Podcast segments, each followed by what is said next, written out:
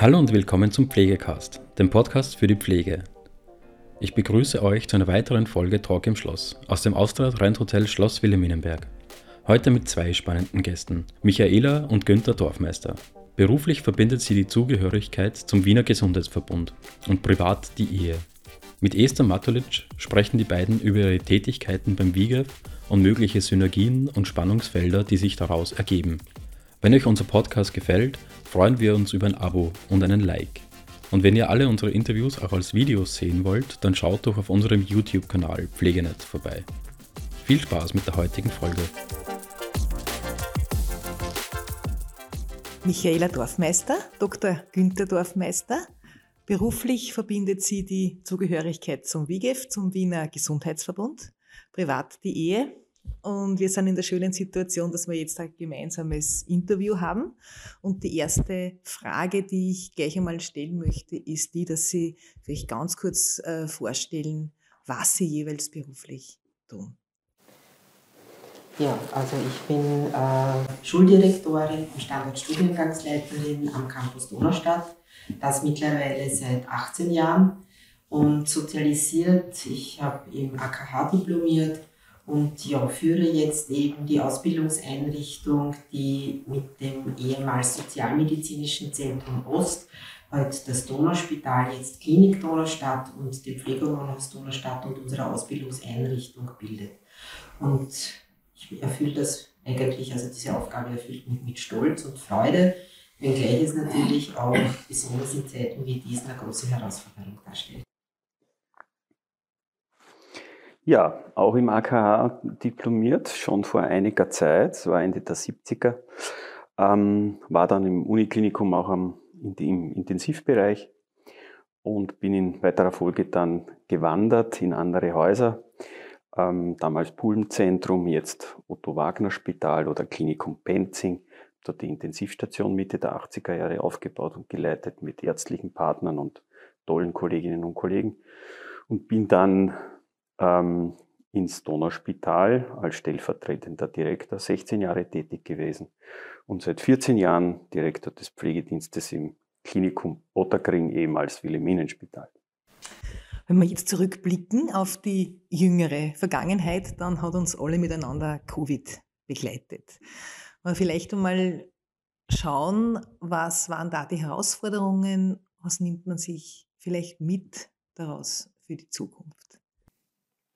Also Bildungssektor, das ist, glaube ich, allgemein bekannt, dass die Digitalisierung dadurch äh, durch Covid einen besonderen äh, Schub erreicht hat.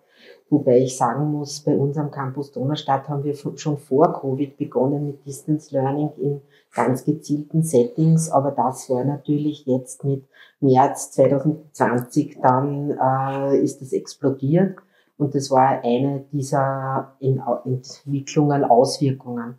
Andererseits hat es auch die Möglichkeit geboten, dass zum Beispiel mobiles Arbeiten ein größeres Thema geworden ist. Das heißt, das Teamgefüge und das Arbeiten miteinander im Lehrerinnen-Team, auch insgesamt im Team hat sich dadurch verändert und auch vor allen Dingen die, das, die Auseinandersetzung mit den Auszubildenden.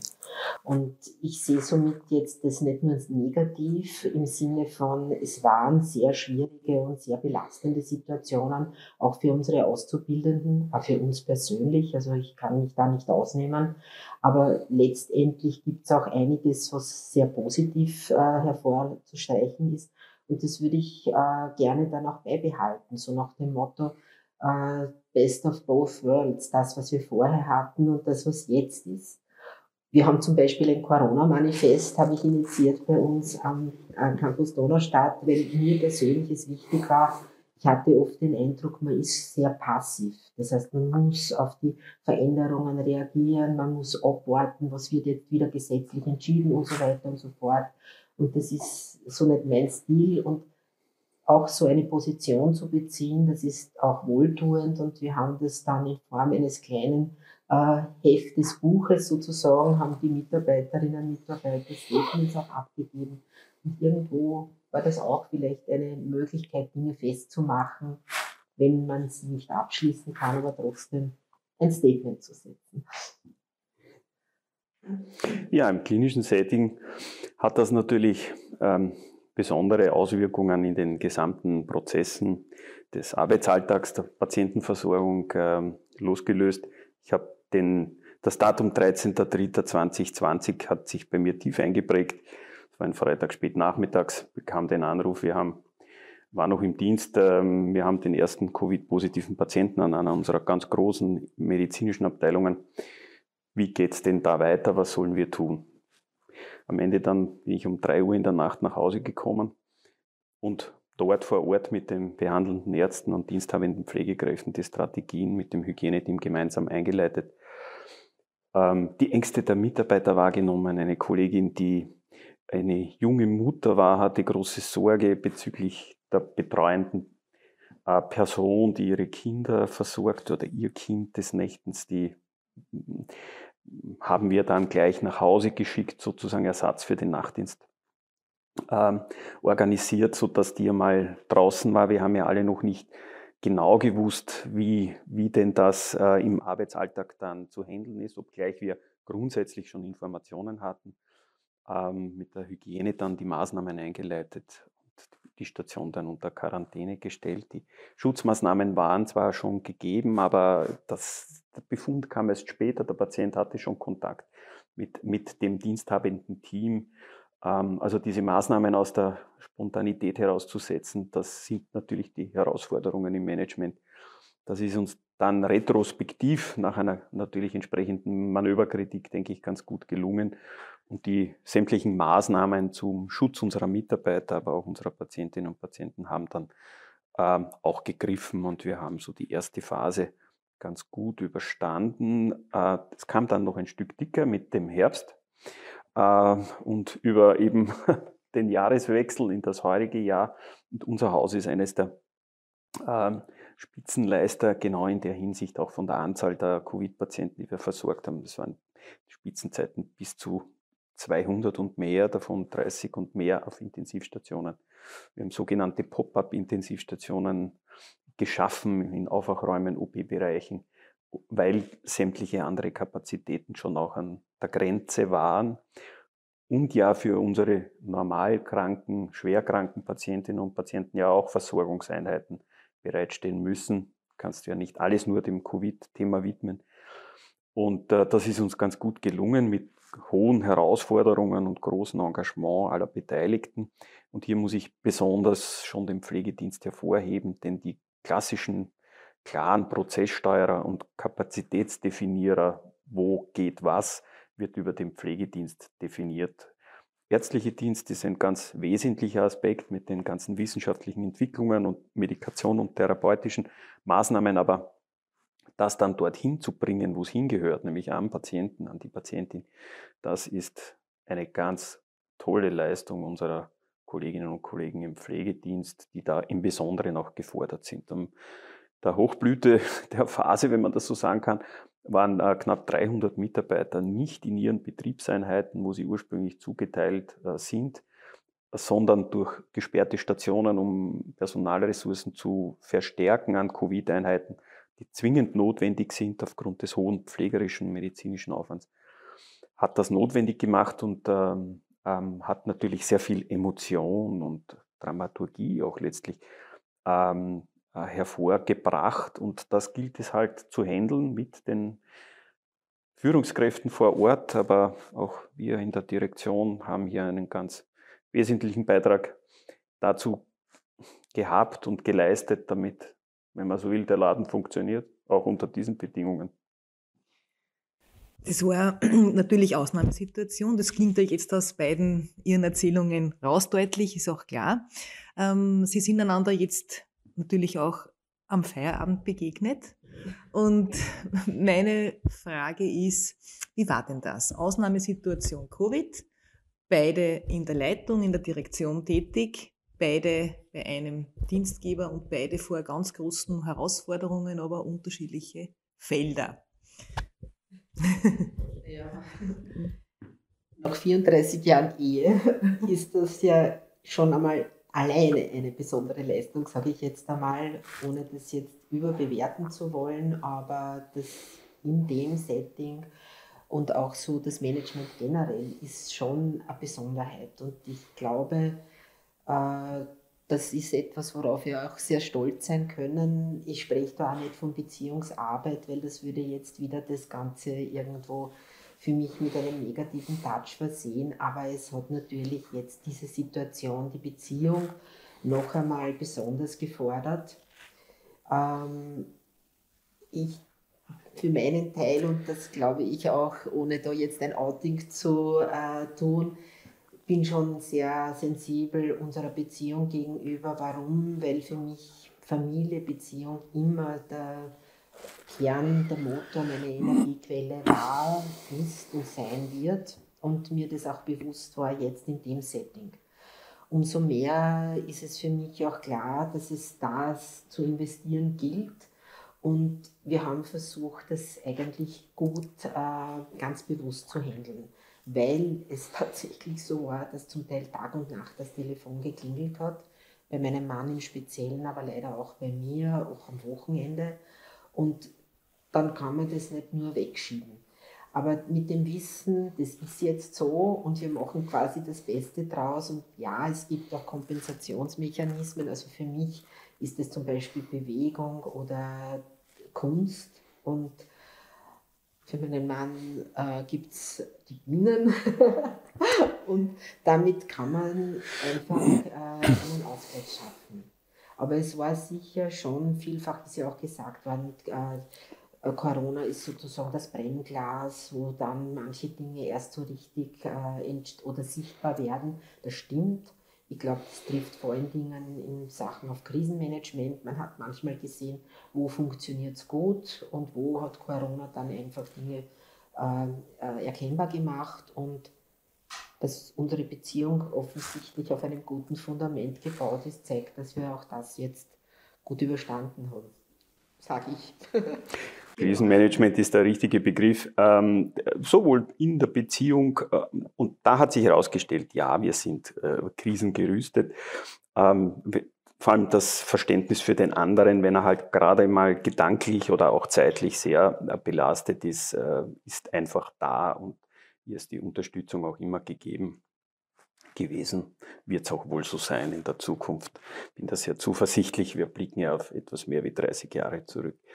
Und im Jobmess, im Job ist es natürlich eine der ja, Kernaufgaben auch in unserer Funktion, äh, mit ganz unerwarteten Dingen auch solide und äh, ruhig, beruhigend umzugehen. Es geht ja auch hier auch eine gewisse Seriosität in die Richtung der Mannschaften zu signalisieren und sie zu unterstützen, äh, was, denke ich, ganz gut gelungen ist.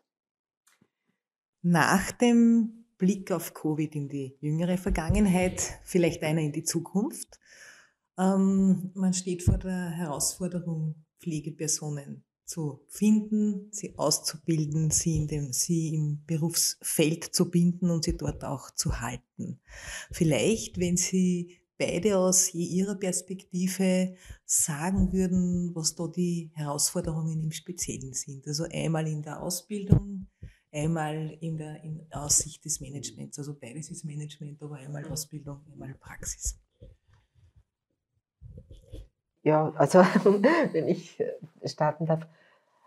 Wir waren natürlich jetzt in den letzten Jahren mit der Transformation der Diplomausbildung in Richtung des Bachelorstudiums Gesundheits- und Krankenpflege besonders bei unserem Standort äh, beschäftigt.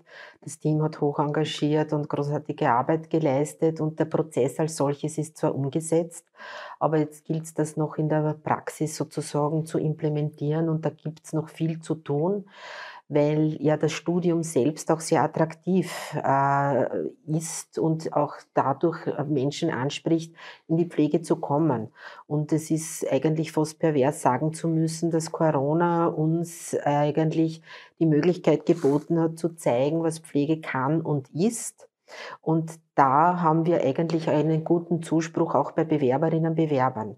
Aber ich glaube, ein wirklich suffizientes Marketing ist einfach ganz essentiell und das braucht es jetzt, um eben noch mehr Personen für die Pflegeberufe Und die gibt es ja in einer vielfältigen Art und Weise anzusprechen. Und dafür engagieren wir uns, also nicht nur am Campus Donaustadt, äh, WIGEF, Wiener Gesundheitsverbund ist da ja auch aktiv, aber ich würde mir heute noch eine, eine konzertierte Marketingstrategie wünschen, damit man wirklich mehr Personen ansprechen kann, um sie auch für die Berufe zu interessieren.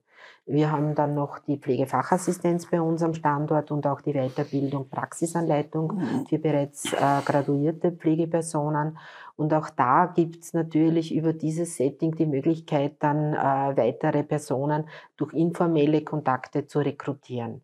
Aber ich glaube, das Wichtige ist einfach, die Stimme äh, der Pflege klar und deutlich zu machen, also im Sinne von äh, Susan Gordon und Bernice Burish, der Stimme eine Pflege, der Pflege eine Stimme geben und auch die Sichtbarkeit zu unterstreichen, damit es nicht so ist, so wie du vorher schon gesagt hast, Mediziner oder andere Berufsgruppen für die Pflege dann äh, das Wort ergreifen, sondern wir auch klar und eindeutig eintreten und zeigen, was wir sind und können. Und das ist ganz immens. Und das, glaube ich, ist sehr attraktiv.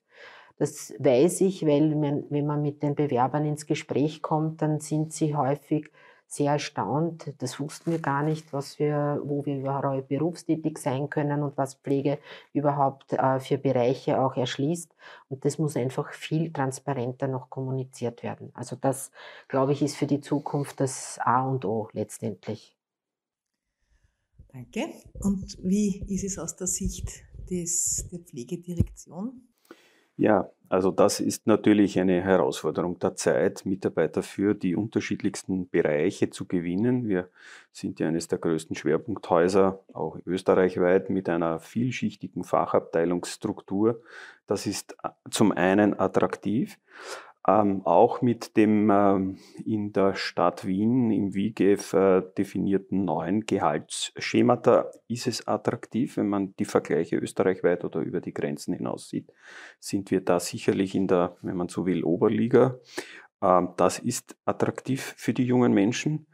Ähm, und ähm, hier sie anzusprechen, auf den unterschiedlichsten Bereichen arbeiten zu wollen, vom Hightech-Intensivmedizin mit natürlich der entsprechenden Empathie, die mitschwingen muss, auch in diesen technisierten Bereichen bis hin zu den onkologischen Bereichen, Palliativbereich, Kinderabteilung, mit all den Facetten, klassische interne mit den unterschiedlichen Fachrichtungen, ähm, ist schon eine Herausforderung. Tendenziell ist schon auch ähm, sichtbar, dass die Jungen gerne mal so in die technisierten Bereiche Intensivmedizin tendieren mit aber Beratungsgesprächen. Meine Stellvertretung ist da eine ganz großartige Motivatorin da auch, ähm, die Leute dorthin zu motivieren, wo natürlich auch Ressourcen äh, zu füllen sind. Wir haben doch im Pflegedienst rund 1500 ähm, Menschen tätig in meinem Verantwortungsbereich und ähm, ja, da gilt's, haben wir natürlich eine natürliche Fluktuation von, die weit unter 10 Prozent ist, Gott sei Dank. Also äh, sehr überschaubar, aber am Ende sind auch 100, 150 Leute pro Jahr sozusagen nachzubesetzen. Unsere Strategie ist, dass ich zum einen meine Mitarbeiterinnen und Mitarbeiter motiviere und fördere, auch selber in Ausbildungseinheiten ihre Expertise zu, zu präsentieren im Sinne der Unterrichte. Macht das auch selber in den Management-Lehrgängen, Masterprogrammen, aber auch ähm, in den FHs Basis, auch bei den Pflegeassistenten und, und, und Fachassistenten, äh, ihnen so das Bild zu zeichnen und natürlich damit verknüpft auch die Möglichkeiten und die Attraktivität und letztlich auch im Eigennutz äh, zu schauen, sich für mein Haus zu interessieren. Das gebe ich ganz offen zu. Ähm, die Möglichkeit, die wir jetzt auch medial über die äh, elektronischen Medien haben, hier an Bewerber auf einer ganz anderen Ebene äh, heranzukommen, funktioniert auch sehr gut. Wir merken, dass die Bewerberlage aus den Bundesländern, aber auch im deutschsprachigen Raum, ähm, näheren östlichen Umgebung äh, sehr gut anspricht.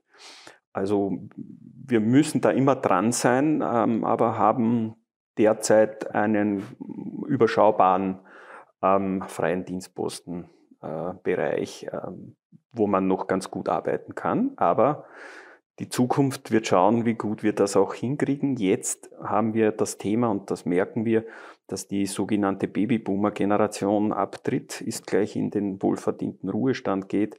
Und das ist eine große Menge. Und heuer im ersten Quartal sind so viele Kolleginnen und Kollegen in Pension gegangen wie im ganzen vorigen Jahr. Also das sind schon Dimensionen, wo du personalentwicklerisch längerfristig klug denken musst, denn es sind nicht nur Kolleginnen und Kollegen aus der Basis, es sind Pflegeexperten, die dir dann fehlen, Führungskräfte, die du rechtzeitig nach ähm, entwickeln musst oder schauen musst, dass sie dann da sind, wenn du sie brauchst. Das sind also schon Strategien, die auch längerfristig angesetzt werden müssen. Gibt es das dann auch bei Ihnen, dass es, Sie sich gegenseitig irgendwie mal sagen, Sie aus Sicht der Praxis zum Beispiel, na eigentlich müsste man da in der Ausbildung schon schauen oder umgekehrt, dass du, Michaela, aus ja. der Ausbildung sagst, vice versa in der Praxis fehlt eigentlich das? Ja. Ja, deswegen habe ich vielleicht auch vorher geschmunzelt, weil wir heute eine gemeinsame Lehrveranstaltung im sechsten Semester Case Care Management gemeinsam mit einer Kollegin aber da sind wir gemeinsam auch im Unterricht, wo wir halt Pflegemanagement-Themen eben aus dem Case Care Management ansprechen.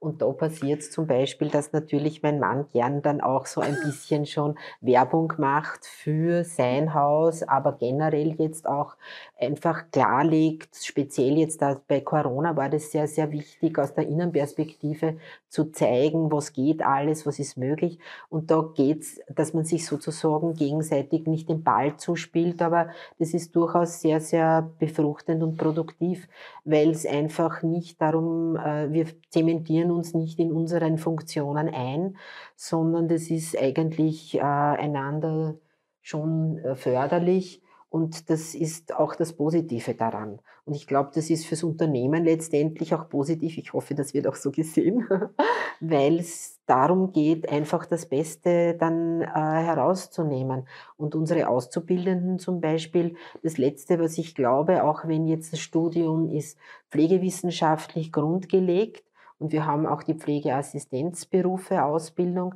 Aber letztendlich geht es ja darum, dass es einfach wir uns nicht im, im Elfenbeinturm verschanzen, sondern dass wir die äh, Auszubildenden für den Berufs, fürs Berufsfeld qualifizieren und entsprechend, dass sie dort gut angenommen werden. Und das kann ich dadurch auch nämlich sehr würde ich sagen, auch kritisch rückgemeldet dann äh, sehen, weil da gibt es eigentlich keine Schönfärbung trotz unserer persönlichen Nähe, sondern da wird schon klar gesagt, da glaube ich, gibt es jetzt blinde Flecken oder wie auch immer. Und das ist schon ganz wesentlich, auch ein Qualitätsmerkmal, würde ich glauben.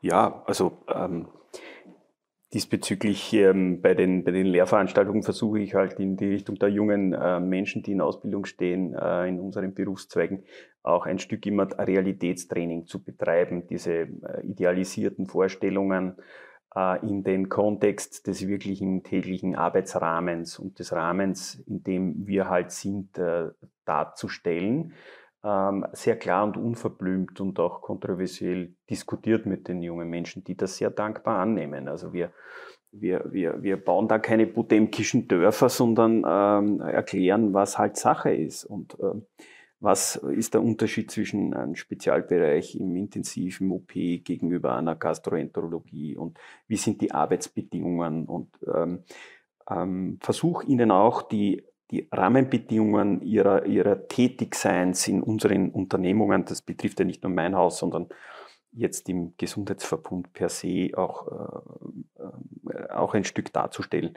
Und dass sie hier auch einen attraktiven Dienstgeber haben, der auch für Personalentwicklungsmaßnahmen äh, eigentlich sehr, sehr qualifiziert zur Verfügung stellt und auch Mittel zur Verfügung stellt, um sich, wenn sie dann in unsere Unternehmungen kommen, viele Perspektiven der persönlichen und beruflichen Weiterentwicklung haben. Ähm, und das wird auch ganz gut und sehr gut angenommen, wahrgenommen und zeigt auch, dass viele in unseren Organisationen bleiben und uns viele treu sein. Aber nichtsdestotrotz ist es natürlich schon so, äh, die Mannschaften bei der Stange zu halten, wenn man das so sagen kann, ist eine tägliche Herausforderung, besonders der, der, der Leitungen äh, direkt auf Stationsebene, die ja täglich damit konfrontiert sind und ähm, die Wünsche der jungen Menschen auf das Arbeitsfeld bezogen, auf die Gestaltung der Arbeitszeit bezogen, ist natürlich schon eine andere, wie es vor 30 Jahren war. Nicht das, dieser sehr strapazierte Begriff der ähm, Work Balance ähm, oder ja, ähm, ist, ist, äh, ist natürlich äh, Work-Life-Balance tendiert sich eher so in die Richtung von Life-Balance. Ja. Work, äh, ja, ist ein Thema, aber das merken wir halt schon, dass die Herausforderung in der Richtung äh, eine sehr hohe ist und die jungen Menschen einfach viel flexibler sind. Passt eine Kleinigkeit nicht, ähm, suchen sie sich einen anderen Job, denn äh, die Möglichkeit ist da. Geänderter Zeitgeist ja, sozusagen. Absolut. Ähm, machen wir überhaupt den Blick zurück, was hat Sie in die Pflege geführt? Ich fange bei dir an, Michaela. Also ich war mir relativ bald im Klaren, ich möchte mit Menschen nahe am Menschen arbeiten und das pflegerisch-medizinische Wissen hat mich sehr interessiert.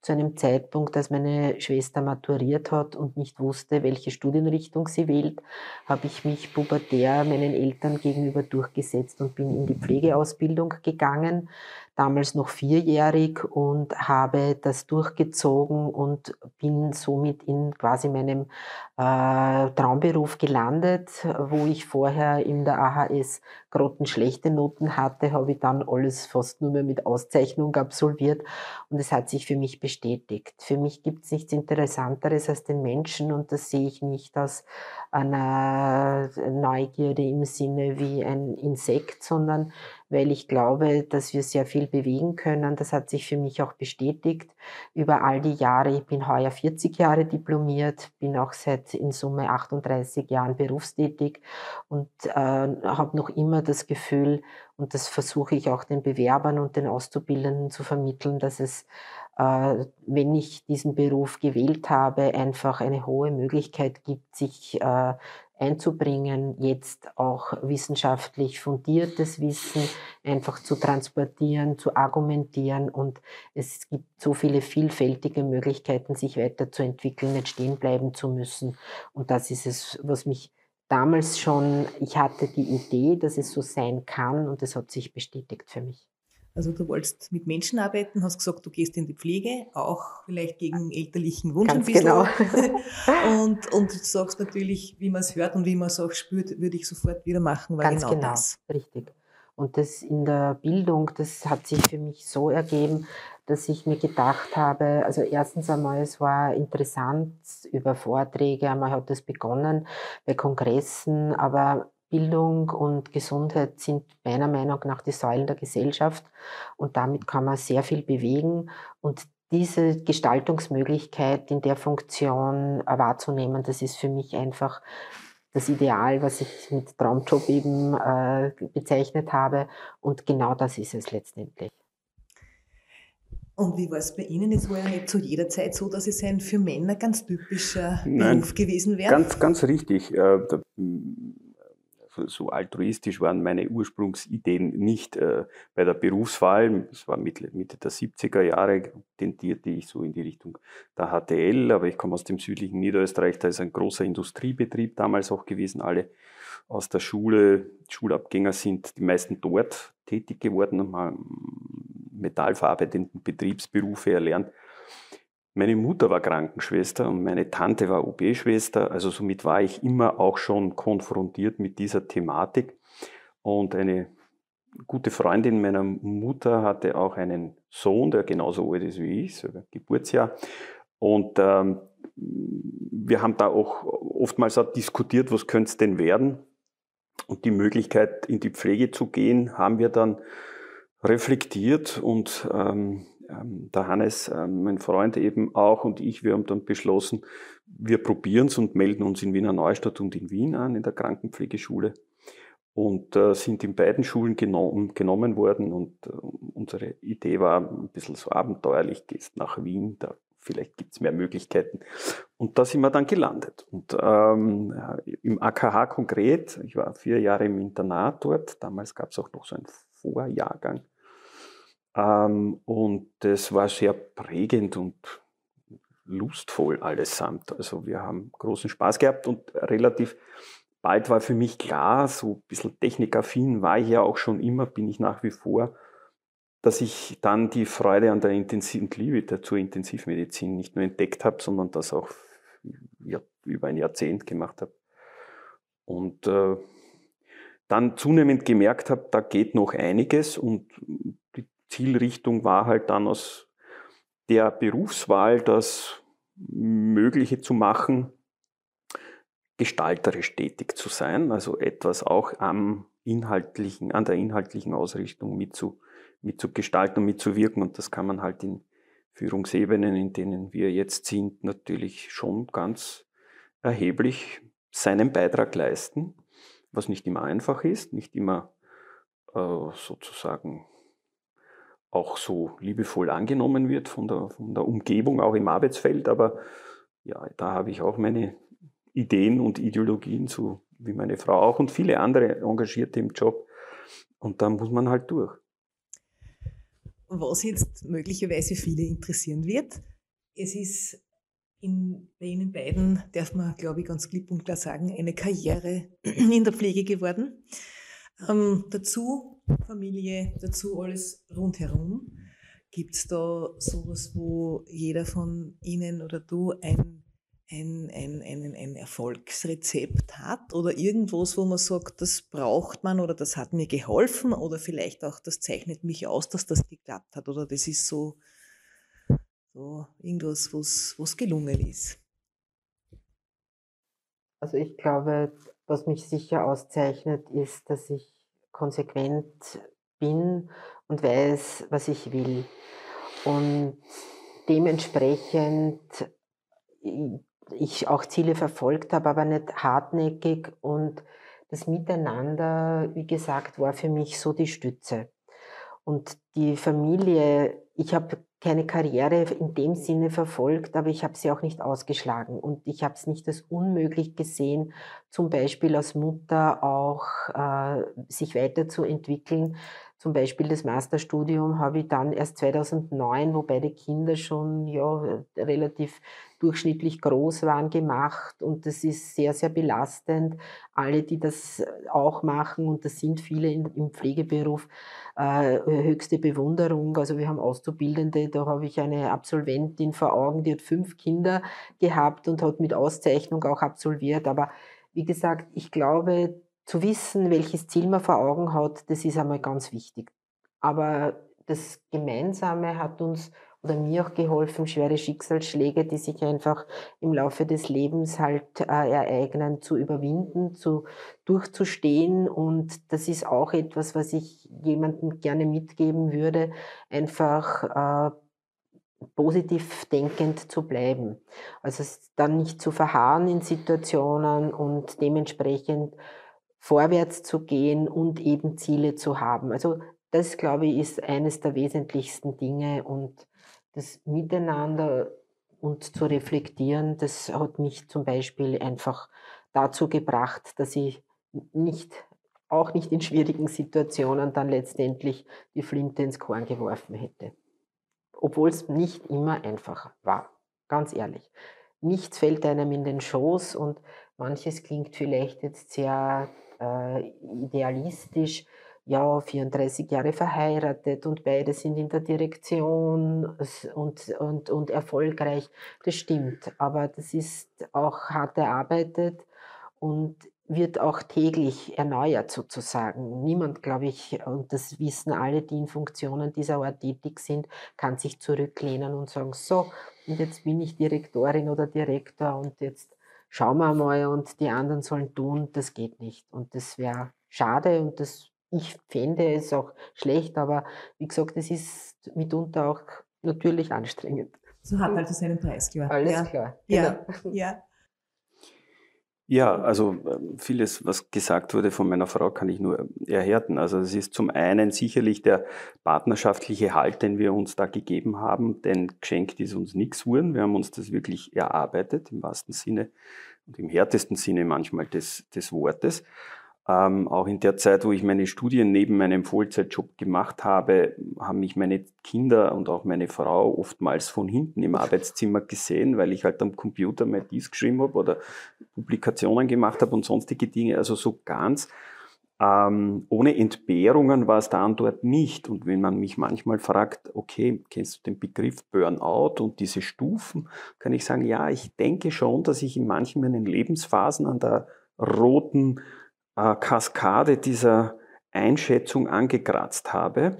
Aber die familiäre Erdung sozusagen, und das ist wirklich im schönsten Sinne des Wortes zu sehen, hat äh, es verhindert, dass es so weit gekommen ist. Aber nichtsdestotrotz, von Erschöpfungszuständen und sonstigen Dingen, kann ich schon mein Lied singen oder besser auch meine Frau.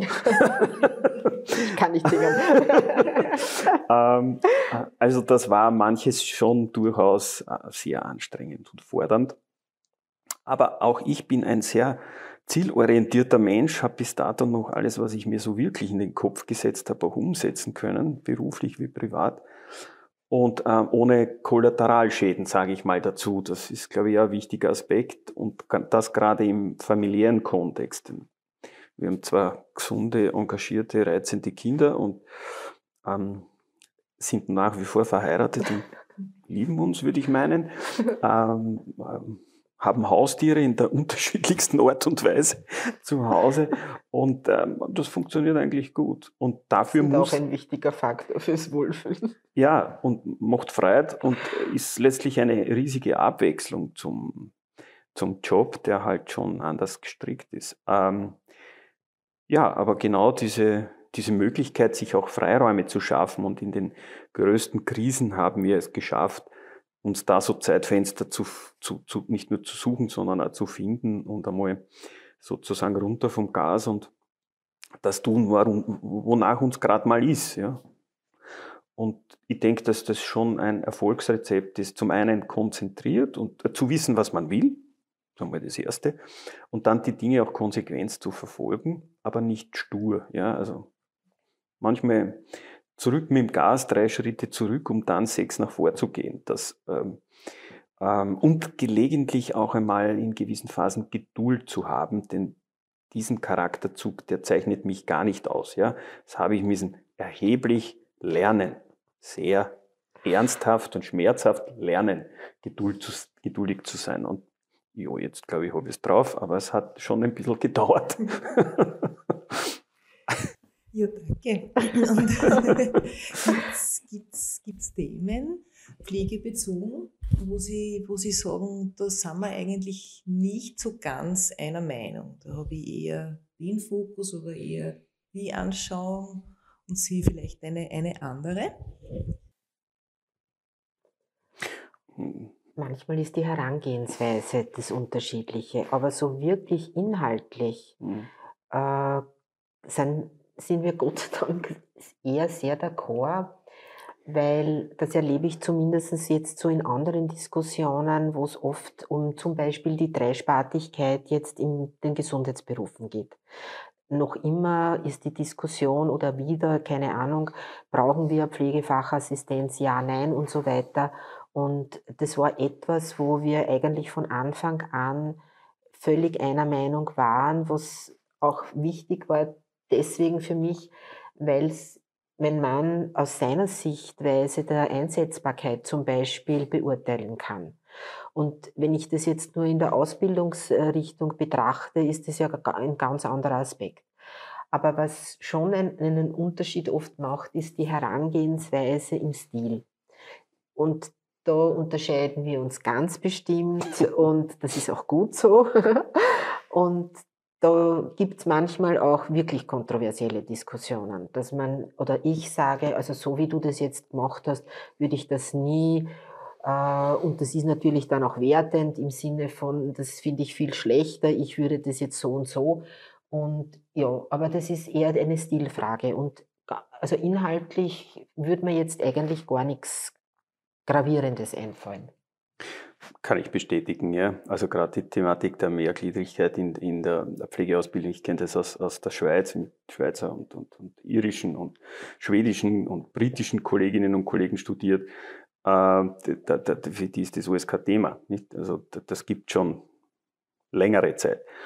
Und diese absurde Diskussion in unseren Breiten ist halt so, wie sie ist, aber man muss ja nicht in selbe Horn blasen. Und äh, wie ich ähm, vor 14 Jahren äh, begonnen habe, in der Direktion zu arbeiten, haben wir, glaube ich, 4% Pflegehelfer damals äh, gehabt. Wir haben jetzt an die 30% Fachassistenten, Assistenten schon, die, über 60 Fachassistenten. Und ähm, äh, vor fünf Jahren, oder sechs Jahre schon her, mit, äh, mit der neuen Akutdialyse, 15 Betten plus Akutdialyseeinheit, ein Experiment gestartet mit meinem ähm, Bereichsleiter, einen ganz äh, engagierten, tollen Kollegen, der auch diesen Dingen auch ähm, kreativ gegenübersteht, wo wir gesagt haben, okay, für die spezifische Versorgung der, der Dialyse-Fachpflege brauchst du Diplomierte mit Sonderausbildung, aber für die stationäre Versorgung versuchen wir Pflegehelfer damals sogar noch einzusetzen und das Experiment ist also sensationell gelungen. Ähm, eine entsprechende Anzahl von Mitarbeitern Diplomierter mit Sonderausbildung und Pflegefachassistenten, ähm, Assistenten mittlerweile und die ergänzen sich im Arbeitsprofil ganz hervorragend, denn ich kann nur dieses sogenannte Delegationsprinzip, das wir uns alle wünschen, leben, wenn ich eine entsprechende Menge von Mitarbeitern in den jeweiligen Funktionen habe und das nicht nur am Papier, sondern täglich im Dienst. Das macht die Qualität aus. Und das hat mit Arbeitsorganisation, Arbeitsgestaltung zu tun. Das ist eine, zweifellos meiner, meiner Expertisen auch in der Hinsicht davon abgeleitet, da die entsprechende Personalbedarfs- und Einsatzplanung, klassische Management-Themen. Aber genau auf dieses Know-how haben wir uns alle zurück äh, nicht nur erinnert, sondern es weiterentwickelt. Und mittlerweile ist das, trotzdem es viele, viele, viele Diskussionen ähm, an der Basis mit den Kolleginnen und Kollegen an der Leitungen ähm, notwendig gemacht hat, hier diesen Weg zu gehen und auch das Positive zu sehen und nicht immer die ewige Gestrigkeit äh, hochleben zu lassen, sondern das machen wir jetzt so. Und da bin ich sicherlich einer, der sozusagen ähm, mir basisdemokratisch vieles anhört, aber am Ende passiert es dann so, wie ich es für richtig halte. Das ist sicherlich ein Wesenszug, kann man mir auch angreifen, keine Frage. Damit lebe ich aber seit vielen Jahrzehnten ganz gut. Ganz viel ähm, Harmonie, ja, spürt man, klar ganz viel Konsens inhaltlicher und halt einfach unterschiedliche Herangehensweisen. Ähm, jetzt wage ich ein Experiment. und zwar ähm, kommt jetzt eigentlich ganz, ganz gern die Frage nach dem Herzenswunsch für die Pflege. Und ich würde ihn schon gerne jeden von Ihnen stellen, aber ich würde auch gerne fragen, was glaubst du, Michaela, dass der Herzenswunsch für die Pflege deines Gatten ist und umgekehrt. Und dann lösen wir das auf. Okay, das ist jetzt aber schon eine Herausforderung. Also ich glaube, dass der Herzenswunsch für die Pflege für meinen Mann die schon so das, das Standing sozusagen der Pflege gelebt wird in einem höheren Maße und dass so dieses Organisationselement, diese Dimension, wo wir wissen, dass es ja tatsächlich so ist, dass die Pflege das Rückgrat im Setting, egal ob Krankenhaus, Pflegewohnhaus, wo auch immer darstellt, dass das auch wirklich gelebt werden kann. Und ich glaube, dass das etwas ist, was er sich auch tatsächlich wünscht. Aber das weiß ich nicht, ob ich da jetzt ganz richtig liege. Das ist ein wichtiger Aspekt. Ähm, ich bin in der Funktion und lebe meine Rolle auch so, dass sie sichtbar ist, auch für jemand, der es vielleicht nicht sehen will, mit Absicht. Damit meine ich auch politische Verantwortliche ganz im Besonderen, aber auch gesellschaftlich die Thematik. Es gibt nicht nur die Medizin, die ist wichtig und großartig und als Partner super, wenn man das entsprechend lebt. Vice versa müsste das auch ein Stück vermehrt so gesehen werden, dass wir auf Augenhöhe, ist ein strapazierter Begriff, ich mag ihn eigentlich nicht, aber es passt halt jetzt, gemeinsam im Gesundheitssystem tätig sind. Ich kenne das aus anderen Ländern, da ist es so gelebt. Auch jetzt nicht nur im Setting des Krankenhausbetriebs, sondern wenn man sich die skandinavischen Länder anschaut, funktioniert die extramorale Versorgung der Patienten überwiegend durch professionelle Pflegekräfte, die noch erweiterte Kompetenzen haben, ähm, bis hin zu Verordnungen, chronisch Krankenmanagement betreiben und, und, und. Ähm, und das funktioniert hervorragend. Da sind wir noch, da haben wir noch viel zu tun in unserem Land. Ein bisschen hätte man den Eindruck, dass es in Westösterreich ein Stück dynamischer läuft.